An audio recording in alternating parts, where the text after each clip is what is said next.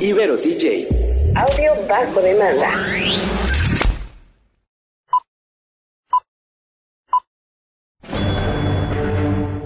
Una charla con amigos sobre los acontecimientos cinematográficos lo puedes encontrar aquí en La Esquina del Cine.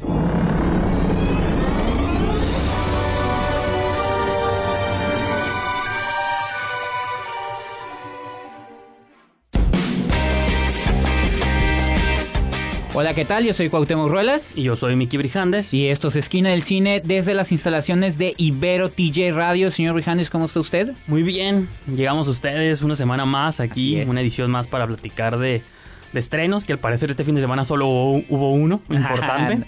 no, hubo uno que, que, que, acaparó las carteleras, pero sí hubo ahí... Hace mucho... Opciones. Desde Avengers no pasaba eso, ¿no? Sí, fíjate, hablando de universos cinematográficos, digo, ese es el universo cinematográfico de Marvel, este es el universo cinematográfico del Conjuro, ya adelantamos ahí un poco. De Warner, ¿no? Así Ustedes creen que es DC, pero no es... No, es Warner.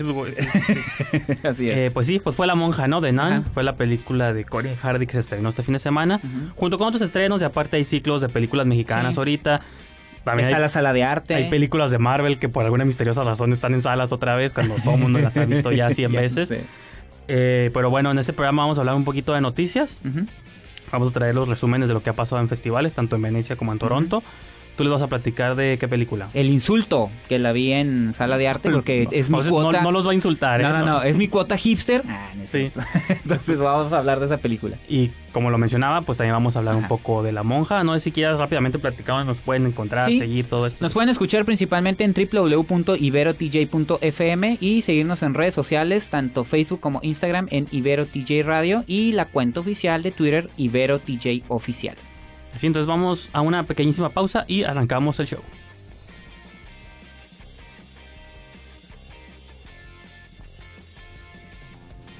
Pues continuamos aquí en Esquina del Cine desde Ibero TJ Radio. Yo soy Cuauhtémoc Ruelas. Y yo soy Miki Brijandes. ¿Y con qué vamos a iniciar, señor Brijandes? ¿Qué notas nos trae? ¿Qué fue lo que pasó este fin de semana? Que pasaron muchas cosas. Pasaron muchas cosas, vamos a tratar de abordarlas todas en un poquito tiempo, los que nos alcancen, ¿no? Ajá. Eh, nomás rápidamente quiero dedicarle un par de líneas este, al fallecimiento de Burt Reynolds ah, el pasado 6 de septiembre. Es un actor que, digo, como que la historia lo trató entre bien y no, de que es como, así como hay actores famosos que ganaron muchos premios y que la historia los va a tener siempre como estos hitos de la actuación.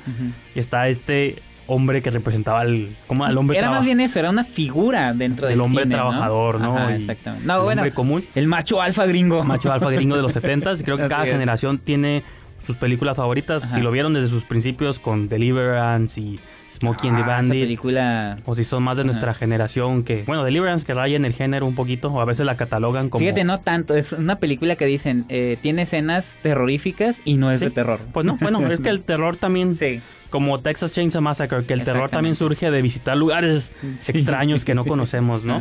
Y digo, y generaciones más como la nuestra lo ubicamos mucho por Boogie Nights, Que fue su única nominación al Oscar como mejor actor de reparto. Digo, Striptease, si te acuerdas, también por unos papeles. este, y recientemente, se curiosamente, este año se estrenó su última película filmada, que fue de Adam Rifkin, llamada The Last Movie Star. Que curiosamente abordaba la historia de un actor que pues ya ha venido a menos, que la historia lo trató mal o de algún modo él como que revalúa a través de que lo invitan a un festival de cine. Pareciera como una autobiografía. Sí, de hecho es como una autobiografía no oficial, ¿no? Ajá, claro. Porque es un actor que quiere reconectar con su pasado antes de que le den un premio de en un festival, ¿no?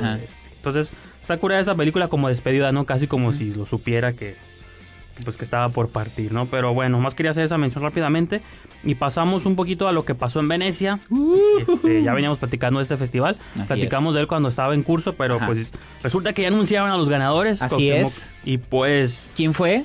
El gran premio, el León de Oro, que es como el Best Picture, por así decirlo, se lo lleva nuestro compatriota Alfonso nuestro, Cuarón. ya pues, México ganó. México gana.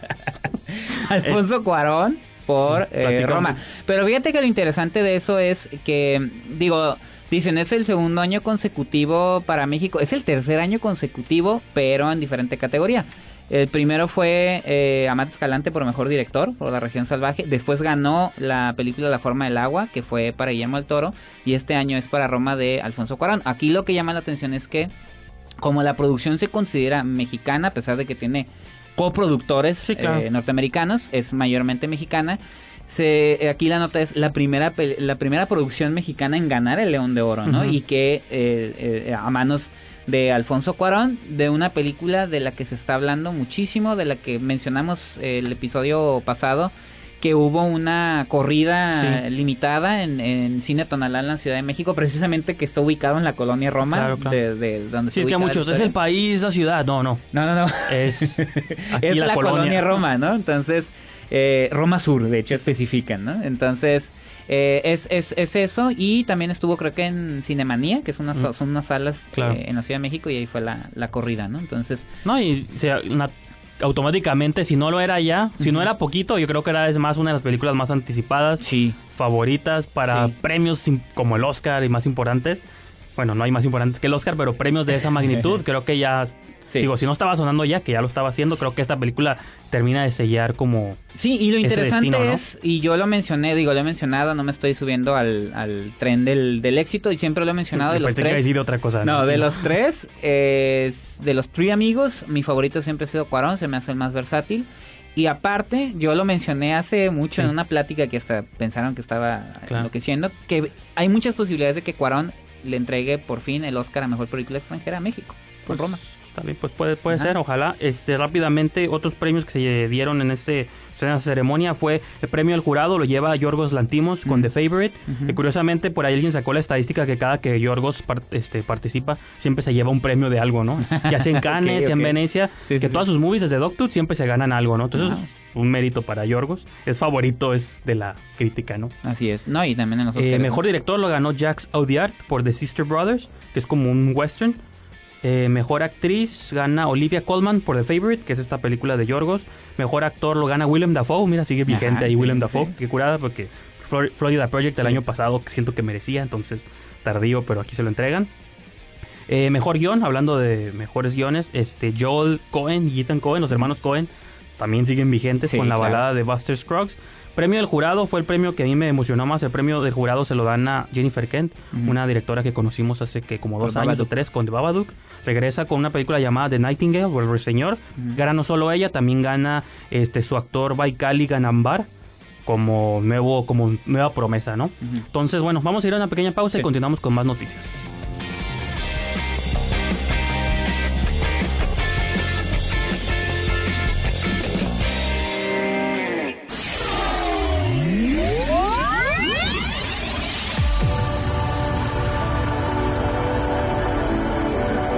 Todas las estrellas pasan por... Que la fuerza te acompañe. ¡Magnífico! La esquina del cine.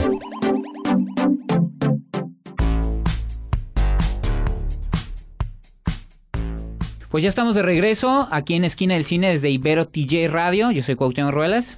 Sí, yo soy Miki Brijandes. Y eh, nos quedamos con, a la mitad del camino con las noticias, señor Brijandes. Yo eh, hace un momento la, lista de ganadores del Festival de Venecia. No sé qué más tenga ahí bajo el tintero. Pues ahora sí que el Festival de Venecia concluye, pero el que arranca o el que está en curso ahorita Toronto, es Toronto, Toronto International Film, Festival, TIFF.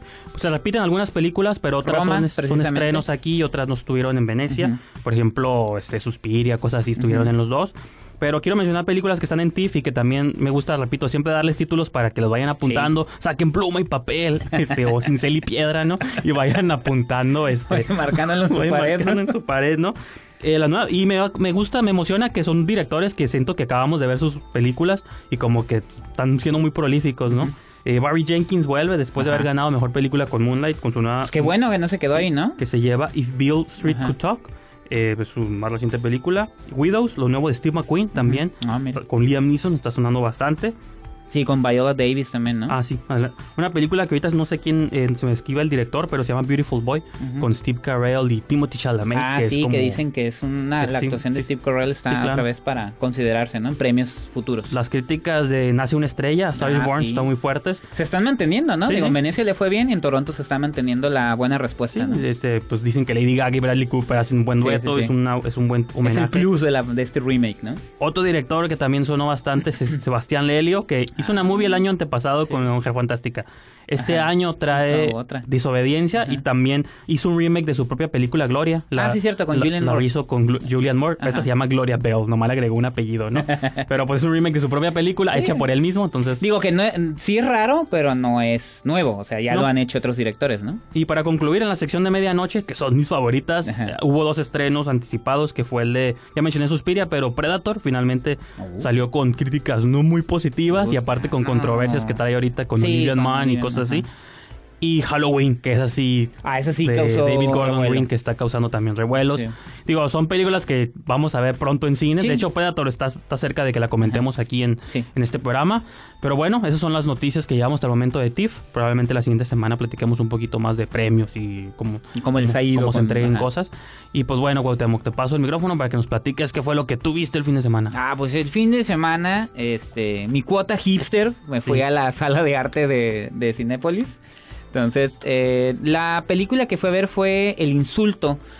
Dos razones por las que fue a ver esta película fue principalmente eh, esta cinta estuvo nominada como mejor película en habla no inglesa eh, junto a una mujer fantástica claro, fue, que, fue la que, fue la que ganó y la otra es que el, el, director y eso te lo estaba comentando fuera del aire que es eh, Siad Doueiri no sé si lo pronuncié bien que es un director libanés él trabajó mucho tiempo, él estudió cine, él es de Líbano, pero él estudió cine en Estados Unidos y por muchos años fue el asistente de cámara en las películas de Quentin Tarantino, desde Perros de Reserva hasta Jackie Brown, e incluso trabajó en películas no dirigidas por Quentin Tarantino, pero sí donde está involucrado como Del Crepúsculo al Amanecer, Four Rooms, entonces este director eh, eh, trae ahora esta. Pues tuvo buena escuela, tanto escuela eh, oficial y escuela fuera de, clases, ¿no? De hecho, es lo que, lo que iba a mencionar, que, que tuvo una, una buena formación, pues, por así decirlo, y entrega esta película que se llama El Insulto y que está ubicada precisamente en Líbano y trata la historia de, de, Tony, que es un hombre que vive, que es, de,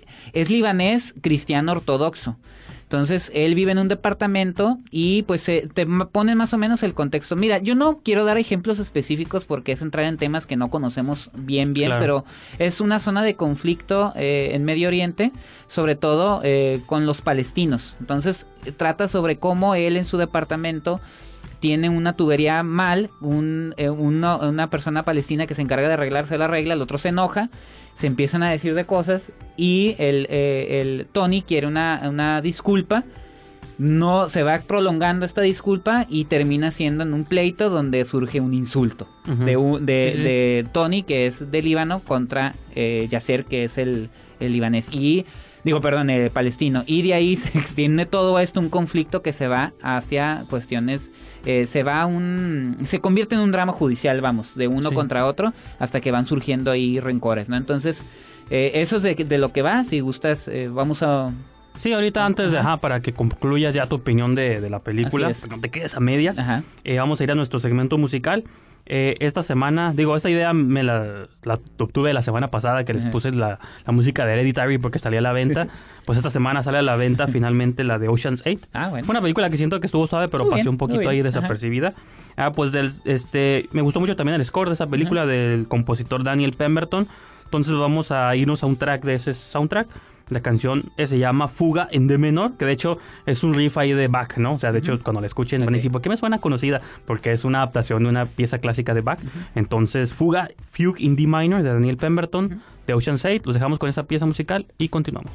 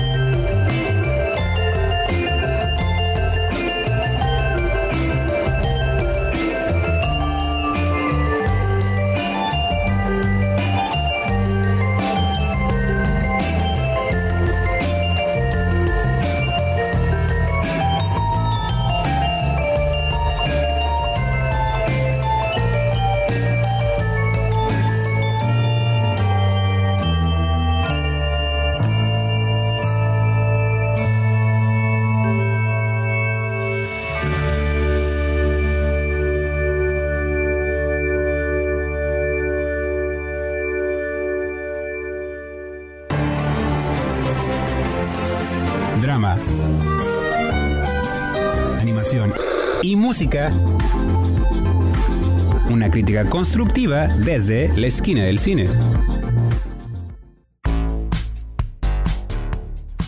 Estamos de vuelta aquí en su programa Esquina del Cine. Les habla Miki Brijandes. Yo soy Cuauhtémoc Ruelas. Y Cuauhtémoc, por favor, continúa aquí pues, a platicarnos. En el primer, en el bloque anterior les platicé más o menos de qué iba el insulto. Eh, lo interesante de esta película, y creo que lo mencionó el director, que lo que quería demostrar era cómo eh, conflictos tan, tan arraigados en, en, principalmente en su país y en la zona de Medio Oriente, cómo pueden hacerse tan grandes por estos rencores que existen entre las personas, pero que a fin de cuentas, y eso es lo que me gustó de la cinta, aunque esto se convierte en un drama judicial donde empiezan a a sacar las verdades detrás, ¿no? De este odio que se tienen entre la, entre, entre eh, la persona que, digo, Yasser, que es palestino, y Tony, que es eh, libanés, cristiano ortodoxo, que es una, combinación, Es una combinación ahí. Entonces, ¿cómo, ¿cómo ese insulto se convierte en algo tan grave, ¿no? En, tienes que pedirme una disculpa porque tú estás invadiendo mi país, casi, casi.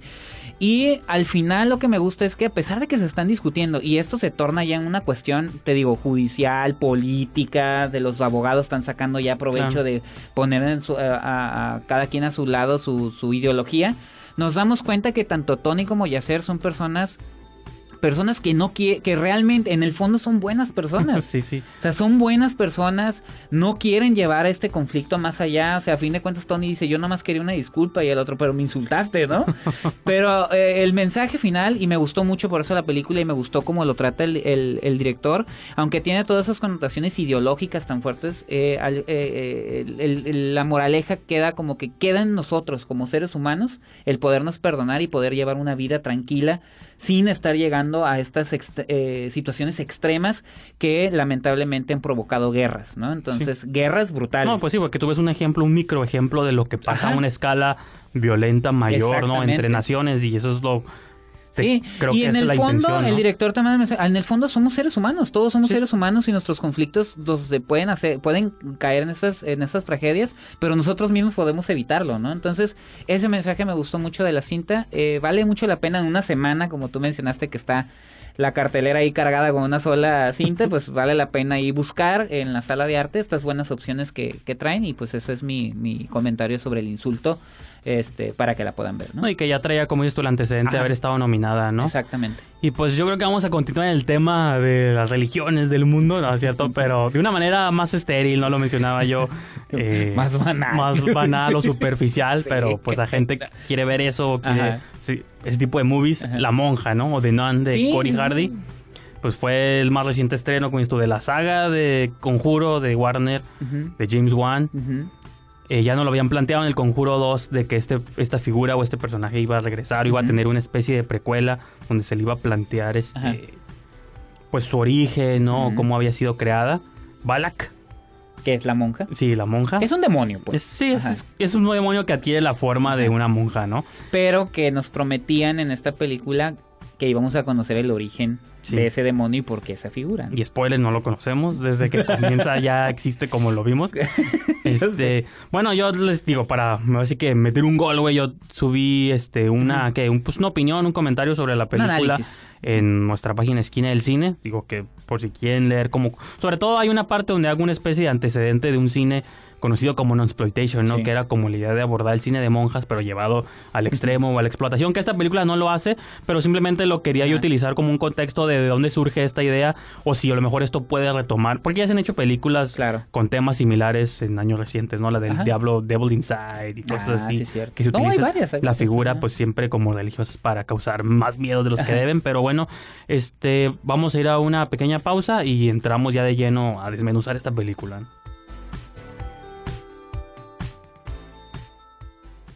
Yo los buscaré. Los voy a encontrar. Si eres un cinéfilo, tenemos un lugar perfecto para ti en la esquina del cine. Pues estamos de vuelta aquí en Esquina del Cine desde Ibero TJ Radio. Yo soy Cuauhtémoc Ruelas. Y yo soy mi querido Ijandes. Y se quedó usted a la mitad de los comentarios de La Monja, dirigida por Corin Hardy. Sí, pues más que nada el preámbulo, ¿no? Creo que para hablar de la trama en sí, tu actor favorito de Bichiro era lo que te tenía emocionado. Sí, de verdad que este, sí. Era su protagónico en esta saga, ¿no? De algún modo era, eh, bueno, era él y el dueto con Thaisa Farmiga. El padre Burke. Sí, que es la hermana menor de Vera Farmiga, que la ubicamos como Lorraine Warren, Ajá. que es de la psíquica, la psíquica esta mujer que tiene poderes como Jean Grey. y que se ha enfrentado a estos demonios previamente, sobrenaturales. Acá, que dicen que no tiene relación, o a lo mejor sí, queda como un poco ambiguo, pero... Eh, pues Thaisa Farmiga es su hermana menor de vida real y aquí en la película interpreta a una monja en los, en los 50, ¿no? Una novicia. Eh, Irene, porque no tomado los votos. Entonces hacen como una pareja dispareja, entre comillas, es tanto Demian Bichir, el padre, como ella, para investigar una situación que está pasando en una abadía en Romania, me parece. Sí, es una abadía donde aparece una, una monja presuntamente que se suicidó. Sí, claro. Y van a investigar qué es lo que está pasando y pues se desata todo este momentos sobrenaturales. Y pues bueno, eh, la película, yo estaba en este texto que yo les menciono que hice para Esquina del Cine, estaba leyendo entrevistas con el director y él menciona mucho las películas que lo influenciaron. Menciona Evil Dead 2, menciona El Templo Perdido, Temple of Doom de Indiana Jones, menciona El Nombre de la Rosa, menciona este varias películas, ¿no? eh, Bram Stoker, Drácula de Francis Ford Coppola. Ah. Y yo cuando vi la película, o más bien pensando en la película, que sí, fue una colección más bien de homenajes, o de este director dijo, deja tiro toda la carne al asador, todas las cosas que me gustan, las plasmo, homenajes, jumpscares y esto, pero al fin se le olvidó tener como una voz propia, que creo que James Wan, digo, tiene más años en el medio, es un veterano ya, pero creo que es como lo que le falta al director, encontrar su propia voz. Yo lo comparaba un poco con eh, David, eh, David F. Sandberg. Que sí lo logra en Annabelle Creation un Y que creo que Sandberg entró más con una voz más de él, pues, ¿no? Como este es mi estilo. Como proponiendo más cosas, pues. Claro. Y creo que a Hardy todavía le falta un poquito. Digo, su segunda película también. Digo, a veces se les entiende porque los lanzan al ruedo sin tener mucho antecedente. Yo de Halloween no le he visto su película pasada.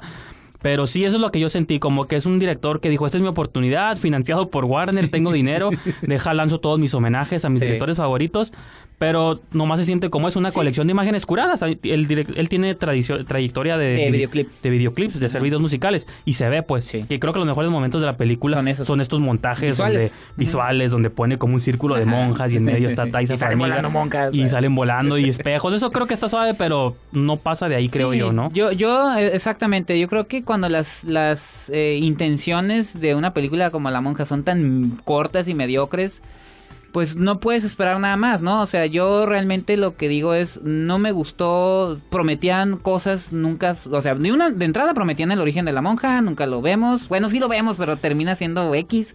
Este, se ve que iba a haber una investigación, como tú lo mencionas en tu análisis, tipo Sherlock Holmes y Watson, y tampoco tenemos no, y que eso era lo más suave que te preguntaba cuando empieza la... Es que lleva, hay como 20 minutos y dice, oh, qué suave, es una investigación, van y descubriendo... Aún así, no me gustó tampoco el desarrollo de los personajes, se me hizo eh, que están mal definidos o pobremente definidos, por así decirlo.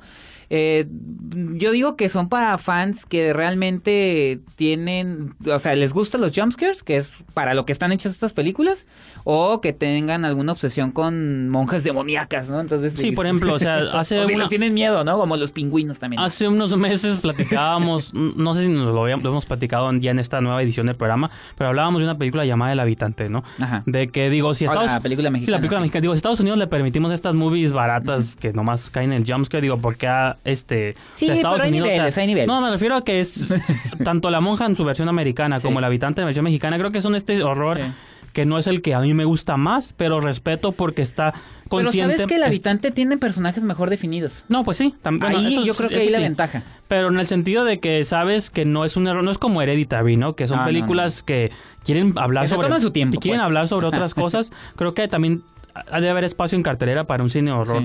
Que dice, tomaste que iba a hacer brincar por una hora y media, dos horas y que cuando te vayas a tu casa se te olvide. O quién sabe, porque te puedes llevar pesadillas con la imagen de la monja, ¿no? Y cosas así. así es.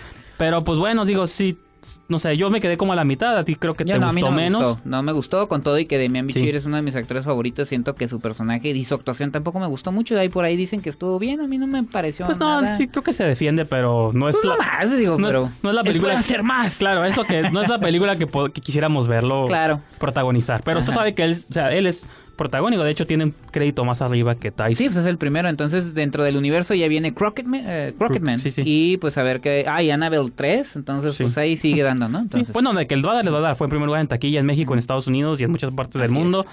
Es. un tema escabroso, entonces genera interés. Así que, pues sí, con eso dejamos la opinión de la monja y pues ya nos acercamos a la recta final del programa.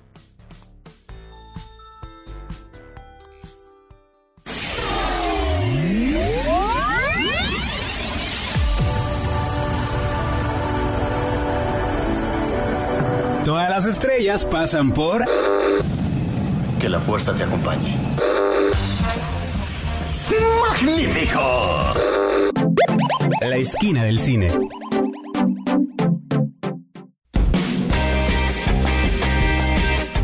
Estamos de regreso aquí en Esquina del Cine. Les habla Miki Brijandes. Yo soy Cuauhtémoc Ruelas. Y pues ya llegó el momento de despedirnos, el momento de decir adiós. Cuauhtémoc, donde pueden seguirnos para que no nos extrañen tanto. Nos pueden escuchar en www.iberotj.fm y nos pueden eh, seguir en las redes sociales, tanto Facebook como Instagram, en IberoTJ Radio y la cuenta oficial de Twitter, IberoTJ Oficial. Y a nosotros nos pueden seguir en la página de Facebook Esquina del Cine y la revista donde tienes el análisis de la monja, www.esquinadelcine.com. Así es, y a mí me pueden seguir personalmente en Twitter, Instagram, Letterboxd, arroba Brijandes o Diagonal Brijandes. Y a mí en Twitter en arroba Esquina del Cine. Entonces yo creo que eso los dejamos el día de hoy y nos escuchamos para la próxima. Hasta luego.